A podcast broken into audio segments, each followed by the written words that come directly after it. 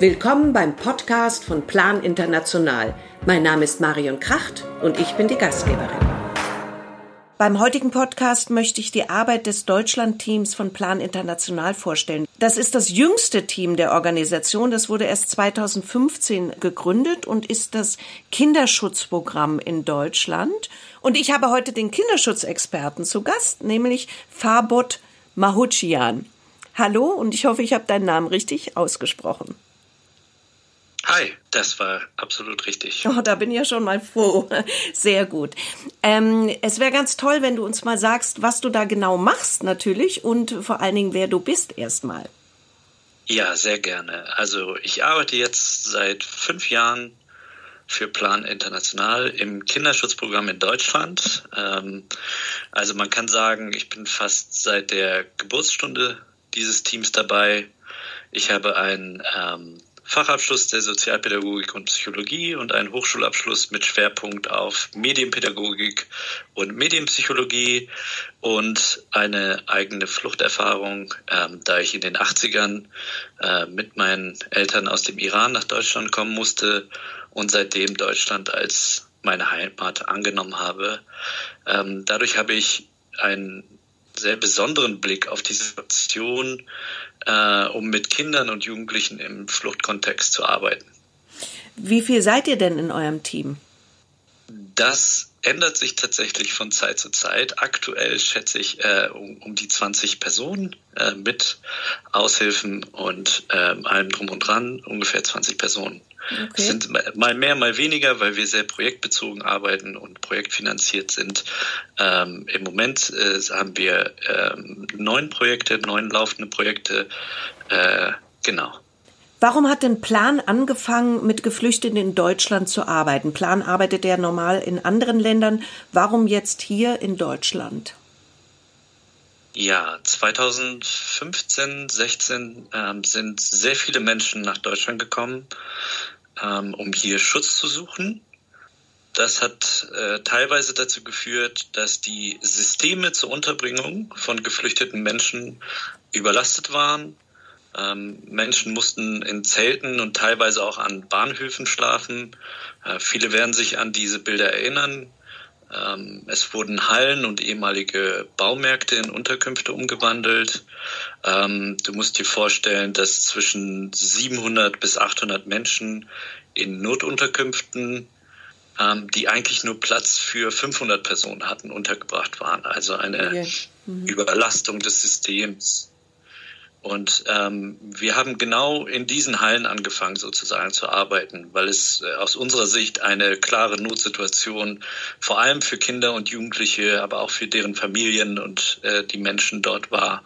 Ähm, Plan hat auch international immer schon Nothilfe geleistet und das war für uns eindeutig äh, auch hier eine Notsituation und wir konnten ähm, diese internationale Expertise, die wir vorher aufgebaut hatten, ähm, nun auch in Deutschland nutzen, um den deutschen Kontext sozusagen erweitern äh, und dann auch zusammen mit Behörden und Betreiberorganisationen von Notunterkünften äh, wollten wir sicherstellen, dass die ähm, Geflüchteten ihr Leben wieder in die Hand nehmen können und ein selbstbestimmtes Leben führen können. Uns ging es hierbei vor allem um den Schutz von Kindern, Jugendlichen und ihren Familien, ähm, deren Bedürfnisse in solchen Situationen oft untergehen.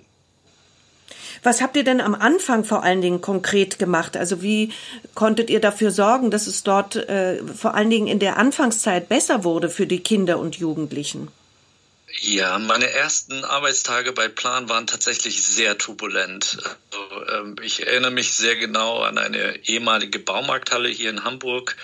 Ähm, die Menschen waren auf Feldbetten untergebracht. Äh, zwischen sich teilweise nur aufgespannte Tücher, die keinerlei Privatsphäre boten. Es hat mich an Bilder wie nach ähm, Katastrophensituationen im, im, in Filmen erinnert. Ähm, das Allerwichtigste dort war, den Menschen zuzuhören als erstes, also sie zu fragen, was sie brauchen. Ähm, ich habe den Vorteil und hatte damals auch den Vorteil, dass ich Farsi spreche. Also meine Eltern haben sichergestellt, dass ich neben Deutsch auch diese Sprache nicht vergesse. Ähm, wir durften zum Beispiel zu Hause nur ähm, auf Farsi sprechen und spielen mit meinem Bruder zusammen. Ähm, so konnte ich meine Herkunftssprache behalten und hier in den Gesprächen mit den Familien ähm, tatsächlich zu meinem Vorteil nutzen und auch zu dem Vorteil der äh, Menschen dort vor Ort. Ähm, bei diesen Gesprächen ging es vor allem darum, dass Menschen vor allem den Wunsch hatten, ähm, wieder die Kontrolle über ihr Leben zurückzuerlangen, äh, dass sie beteiligt werden an Entscheidungen, welche sie direkt betreffen und auch so ein bisschen die Angst davor, dass ihnen durch Verlust dieser Kontrolle ihre Würde und ihr Stolz genommen wird. Ähm, das Wichtigste für sie war, dass ihnen zugehört wurde und dass ihre Sorgen und Ängste ernst genommen wurden. Und gemeinsam haben wir dann versucht, nach Lösungen zu schauen. Also, dass wir sie mitgenommen haben äh, und von Anfang an an diesen Entscheidungsprozessen beteiligt haben. Also ihr habt dann zum Beispiel auch die Kinder gefragt, ne? wie, wie geht's euch dort in, in dieser Unterkunft? Was, was kann man verbessern? Auf jeden Fall. Also die Beteiligung der Kinder, der Jugendlichen, aber auch deren Familien war für uns ähm, extrem wichtig und ist für uns auch immer extrem wichtig. Wir haben uns auch immer wieder regelmäßig die Fragen gestellt, also wie können wir verhindern, dass ähm, Kindern etwas passiert und was, was müssen wir tun, damit ähm, Beteiligte für den Gewaltschutz im konkreten Fall äh, vorbereitet sind, falls etwas passiert. Und äh, wie können wir die Kinder dabei unterstützen und deren Familien tatsächlich wieder ihr Leben selbstbestimmt führen zu können? Und wer sind die besseren Experten als die Menschen selber? Die wissen, in welcher Situation sie sind und sie wissen, was sie brauchen. Natürlich angeleitet und mit Unterstützung durch uns. Aber im Grunde genommen sind das die Expertinnen und Experten, auf die wir immer wieder zurückgegriffen haben, wo wir immer wieder Befragungen gemacht gemacht haben und geschaut haben, was braucht ihr jetzt, damit wir gemeinsam an einer Lösung arbeiten können. Oft waren es ähm, Sportangebote, die, die vorher äh, der Wunsch einfach waren von Kindern.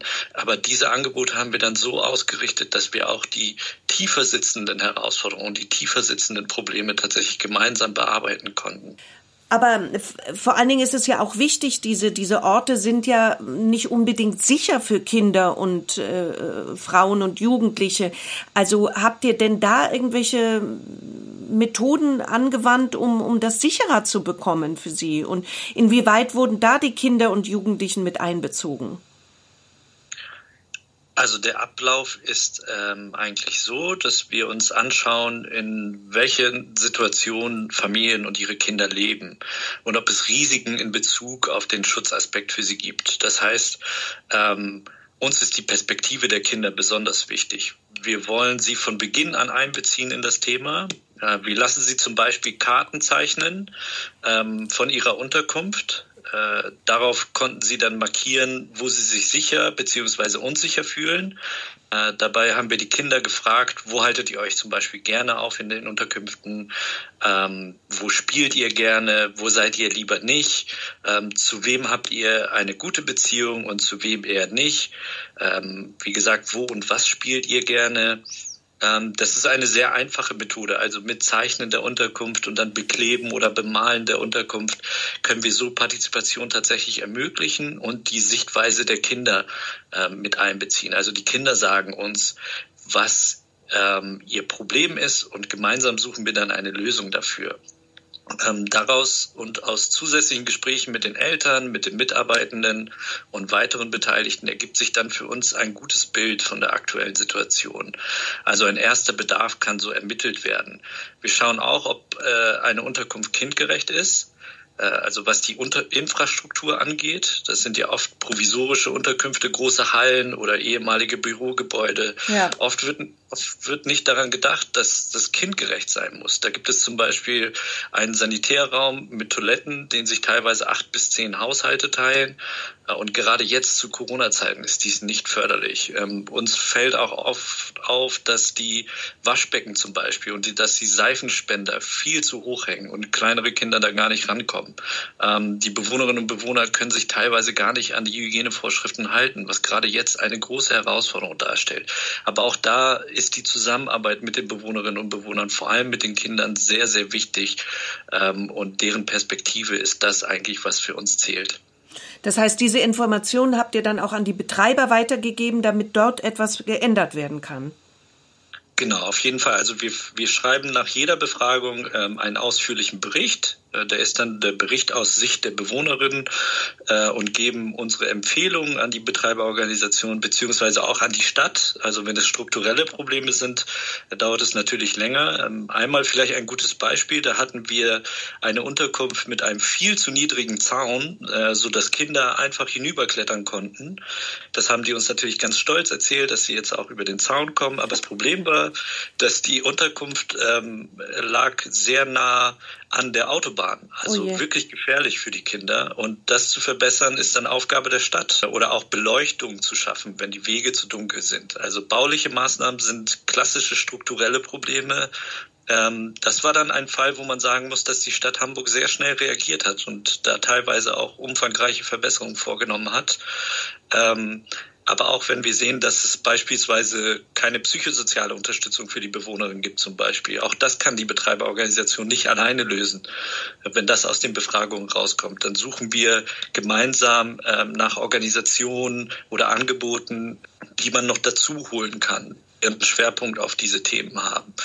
Ähm, wir sind aber auch teilweise selbsttätig geworden. Also überall, wo wir gesehen haben, dass es jetzt hier ein sehr großer Bedarf ist, haben wir Aktivitäten mit Kindern und Jugendlichen durchgeführt oder Elterntrainings angeboten.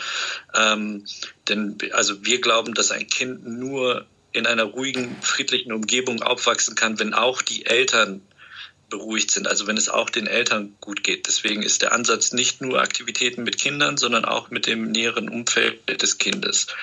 Ähm, das heißt, wir wollen sozusagen einerseits Risiken minimieren und andererseits die Schutzfaktoren stärken. Und ein, einer der größten Schutzfaktoren sind halt die Eltern.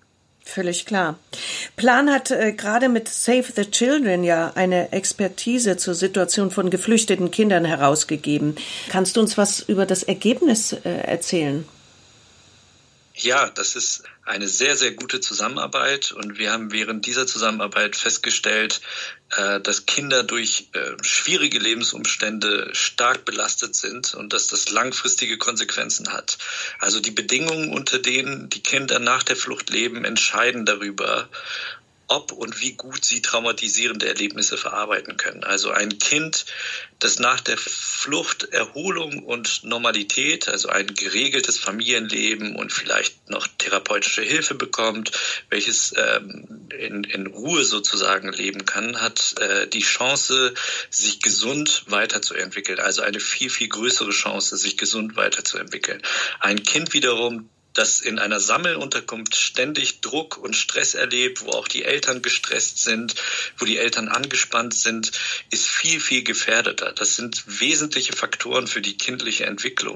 Ähm, auch wenn die Situation nicht mehr dieselbe ist wie vor einigen Jahren, muss man sagen, dass sich sehr vieles verbessert hat, ähm, haben wir doch noch eine Menge Herausforderungen vor uns. Ähm, wir kommen aber jetzt in den Bereich, den wir Entwicklungszusammenarbeit nennen. Das heißt, jetzt geht es stärker in Richtung ähm, Integration. Also wie funktioniert zum Beispiel das mit der Kinderbetreuung? Also wie funktioniert das Kitasystem? Ähm, wer kann mich dabei unterstützen, meine Wohnsituation zu verbessern? Ähm, wo bekomme ich gute Erziehungsberatung? Wo kann ich zum Sprachkurs gehen? Ähm, welche Ausbildung kann ich machen? Das sind jetzt so die häufigsten Themen, äh, die häufigsten Herausforderungen, an denen wir sozusagen gemeinsam mit den Eltern und den Kindern arbeiten. Ja, ich meine, diese Menschen sind ja geflohen, weil sie in Not waren, weil sie dort weg mussten. Und das heißt, sie müssen hier die Dinge an die Hand bekommen, damit sie sich hier richtig integrieren können. Ich habe äh, gehört, dass ihr ja auch mit Jugendlichen und Kindern äh, zusammenarbeitet, um ihnen eine Stimme zu geben. Also ihr macht Workshops und habt zum Beispiel ein Projekt gemacht, äh, Perspektive Deutschland. Was ist denn das genau gewesen? Ja, das ist der Teil der Arbeit, der mir ehrlich gesagt am meisten Spaß macht. Ähm, weil wir das, also dieses Projekt Perspektive Deutschland ist schon eine Weile her, aber das haben wir äh, mit Jugendlichen äh, gemeinsam aus dem Plan Jugendbeirat und geflüchteten Jugendlichen zusammen gemacht. Ähm, die Geflüchteten sind sozusagen durch Hamburg gegangen und haben Fotos geschossen von Objekten oder Gebäuden, die sie anschließend beschrieben haben. Ähm, diese Bilder haben sie dann den Jugendlichen aus dem Beirat geschickt, aus dem Plan Jugendbeirat, äh, ohne die Beschreibung, die sie gemacht hatten. Und die Jugendlichen aus dem Beirat mussten sozusagen ihre eigenen Eindrücke beschreiben. Also nochmal eine aus ihrer Sicht machen. Also hatten wir sozusagen zwei Perspektiven auf dasselbe Bild und das war super spannend. Da gab es zum Beispiel das Foto eines Fahrrads, also ein Mädchen aus dem Jugendbeirat ähm, schrieb, glaube ich, sowas wie gutes Fortbewegungsmittel, toll, um Sport zu machen. Äh, damit fahre ich gern zur Schule oder zur Uni. Ähm, wohingegen das Mädchen aus dem Iran schrieb, dass das Fahrrad für sie Freiheit bedeutete. Denn in ihrem Heimatland ist es für Frauen verboten, Fahrrad zu fahren. Also das schafft eine völlig andere Perspektive ähm, für einen auf also für uns eigentlich für alltägliches Objekt. Ein anderes Bild zeigt zum Beispiel einen Mülleimer. Ähm, der über und über mit Stickern beklebt war. Also der war vollgeklebt mit äh, verschiedenen Stickern und der Jugendliche aus dem Beirat schrieb da drauf, ähm, der Eimer ist schmutzig, müsste mal ausgetauscht werden oder sowas ähnliches. Ähm, für einen geflüchteten Jugendlichen war das Bild ein Beweis für Ordnung und Sauberkeit, weil ihm positiv auffiel, dass es in Hamburg tatsächlich äh, Müll getrennt wird und äh, alle 500 Meter hat er, glaube ich, geschrieben, ein Mülleimer steht. Ähm, also auch hier wieder zwei Perspektiven eigentlich auf dasselbe Objekt. Und ich erinnere mich noch sehr stark an ein Foto äh, von einem Metallzaun, ähm, an dem eine Wicke hochrankte. Äh, die Jugendliche aus dem Beirat schrieb, äh, schöne Pflanze, aber der Zaun stört.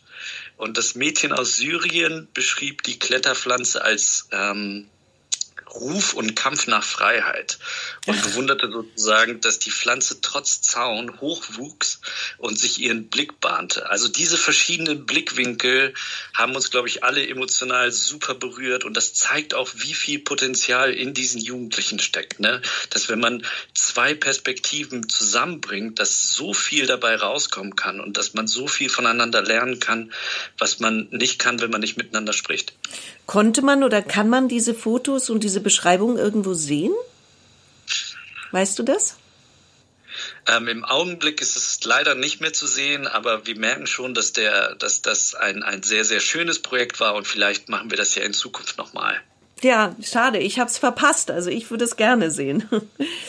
Ihr macht ja, ähm, ihr bietet ja für Jugendliche auch eine ganze Menge an, auch die, die schon äh, eine Weile hier sind. Habt ihr denn da Kooperationen mit anderen äh, Firmen? Ja, wir haben tolle Projekte mit unseren, also wir nennen sie Youth Advocates. Äh, das ist eine Gruppe sehr engagierter Jugendlicher, äh, die sich für die Belange von geflüchteten Mädchen und Jungen einsetzen. Ähm, sie haben zum Beispiel bei TIDE TV, äh, das ist Hamburgs Bürgerfernsehkanal, kurze Videos von Jugendlichen für Jugendliche gemacht, in denen sie Tipps geben, wie man als junge Person zurechtkommt. Zum Beispiel ähm, am besten durch die Corona-Zeit jetzt aktuell kommt. Und dann haben wir noch eine Kooperation mit dem HVV. Ähm, der HVV hat das Fahrgastfernsehen äh, für mehrere Monate unseren Jugendlichen zur Verfügung gestellt und die haben diesen Platz genutzt, um mit Statements auf Vorurteile hinzuweisen. Also ein plastisches Beispiel, äh, da sieht man ein Statement äh, von einem Mädchen mit Kopftuch ähm, das zu Recht sagt, ähm, beurteile mich nicht, bevor du nicht mit mir gesprochen hast. Also dass man quasi auf solche Vorurteile hinweist und ähm, Rassismen bekämpft. Ja.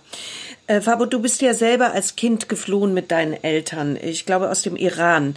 Ähm, diese, diese Erfahrung, äh, ich weiß nicht, inwieweit du dich daran noch erinnern kannst, aber kannst du die irgendwie in die Arbeit mit einbringen? Ja, sehr sogar. Also ähm, ich bin mit zwei Jahren mit meiner Familie nach Deutschland gekommen, weil wir aus dem Iran ähm, vor dem schrecklichen äh, Mullah-Regime fliehen mussten. Ähm, wir haben selbst lange in Unterkünften gelebt. Ähm, ich erinnere mich noch an die Trauer und Anspannung meiner Eltern damals. Auch wenn ich selbst viele glückliche Erfahrungen gemacht hatte. Ne? Es war etwas, es war etwas super Aufregendes. So eine große Unterkunft, ganz viele Kinder und die sahen alle ganz anders aus und haben ganz anders gesprochen. Ähm, also meine eigene Geschichte gibt mir tatsächlich Antrieb für diese Arbeit, weil ich weiß, was Menschen auf der Flucht und vor allem danach durchmachen. Ähm, wie man beispielsweise nie das Gefühl los wird, anders behandelt zu werden. Und selbst nach fast einem ganzen Leben in Deutschland ähm, spüre ich äh, manchmal teilweise noch ein ähm, Ausgeschlossensein und frage mich tatsächlich, was muss ich denn noch tun, um endlich Teil dieser Gesellschaft zu sein? Also es gibt Momente, wo ich mir tatsächlich diese Frage stelle.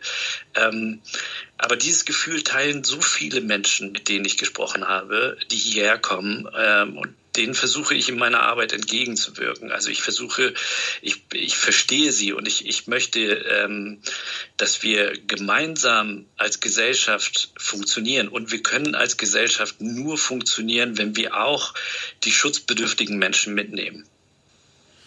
Das ist vollkommen klar. Da gehören beide Seiten dazu, eben auch die Deutschen, die äh, sozusagen diese Willkommenskultur eben auch praktizieren. Und zwar so, dass sich äh, Ausländer und vor allen Dingen auch Geflüchtete hier auch wirklich wohlfühlen, angekommen sind quasi. Ähm, hast du denn einen bestimmten Moment oder einen berührenden Moment im Kopf, äh, der dich sehr äh, ja, ergriffen hat, einen, einen Moment, den du erlebt hast in einer Unterkunft?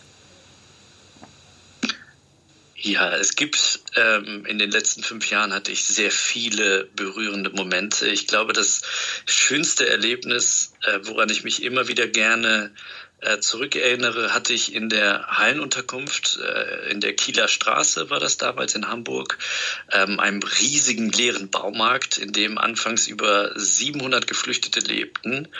Ähm, dort haben wir viele Aktivitäten mit Kindern durchgeführt und fast täglich über ein Jahr ähm, wirklich äh, mit Menschen zusammengearbeitet. Und ich erinnere mich an ein siebenjähriges Mädchen aus Afghanistan, das mir zum persischen Neujahr ähm, der gleichzeitig auch der Frühlingsanfang in Europa ist, ähm, damals ähm, eine Blume als Glücksbringer gemalt hatte.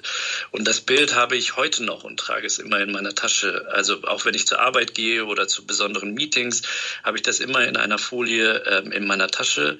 Und besonders in Erinnerung habe ich besonders in Erinnerung habe ich auch eine große Veranstaltung in Wandsbek war das, äh, auch hier in Hamburg, in welcher ich als Experte sprechen sollte. Also ich war eingeladen, auf einem Panel zu sprechen. Ähm, ich habe aber kurzerhand entschieden, zwei viel größere Expertinnen äh, mitzunehmen. Also zwei jugendliche Geflüchtete haben mich begleitet und ähm, auf dem Panel über ihre Situation gesprochen.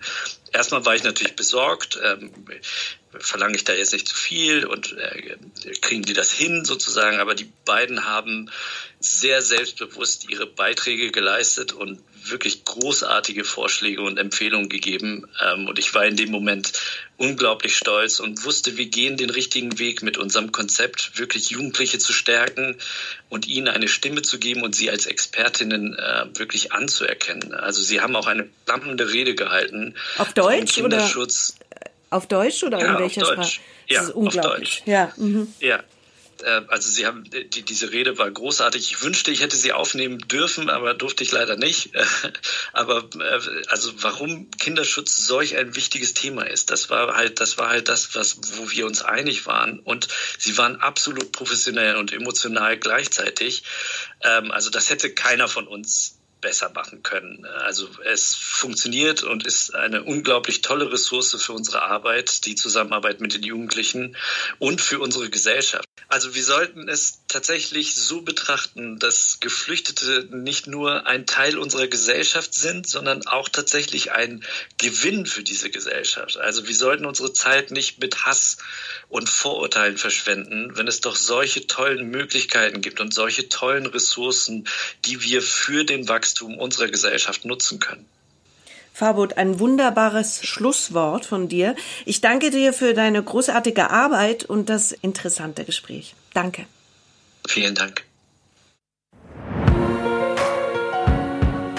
Vielen Dank fürs Zuhören. Falls ihr Fragen oder Anregungen habt, dann schickt uns eine Nachricht an podcast.plan.de gerne auch als Sprachnachricht, dann kommt ihr vielleicht in einer unserer nächsten Sendungen vor. Tschüss.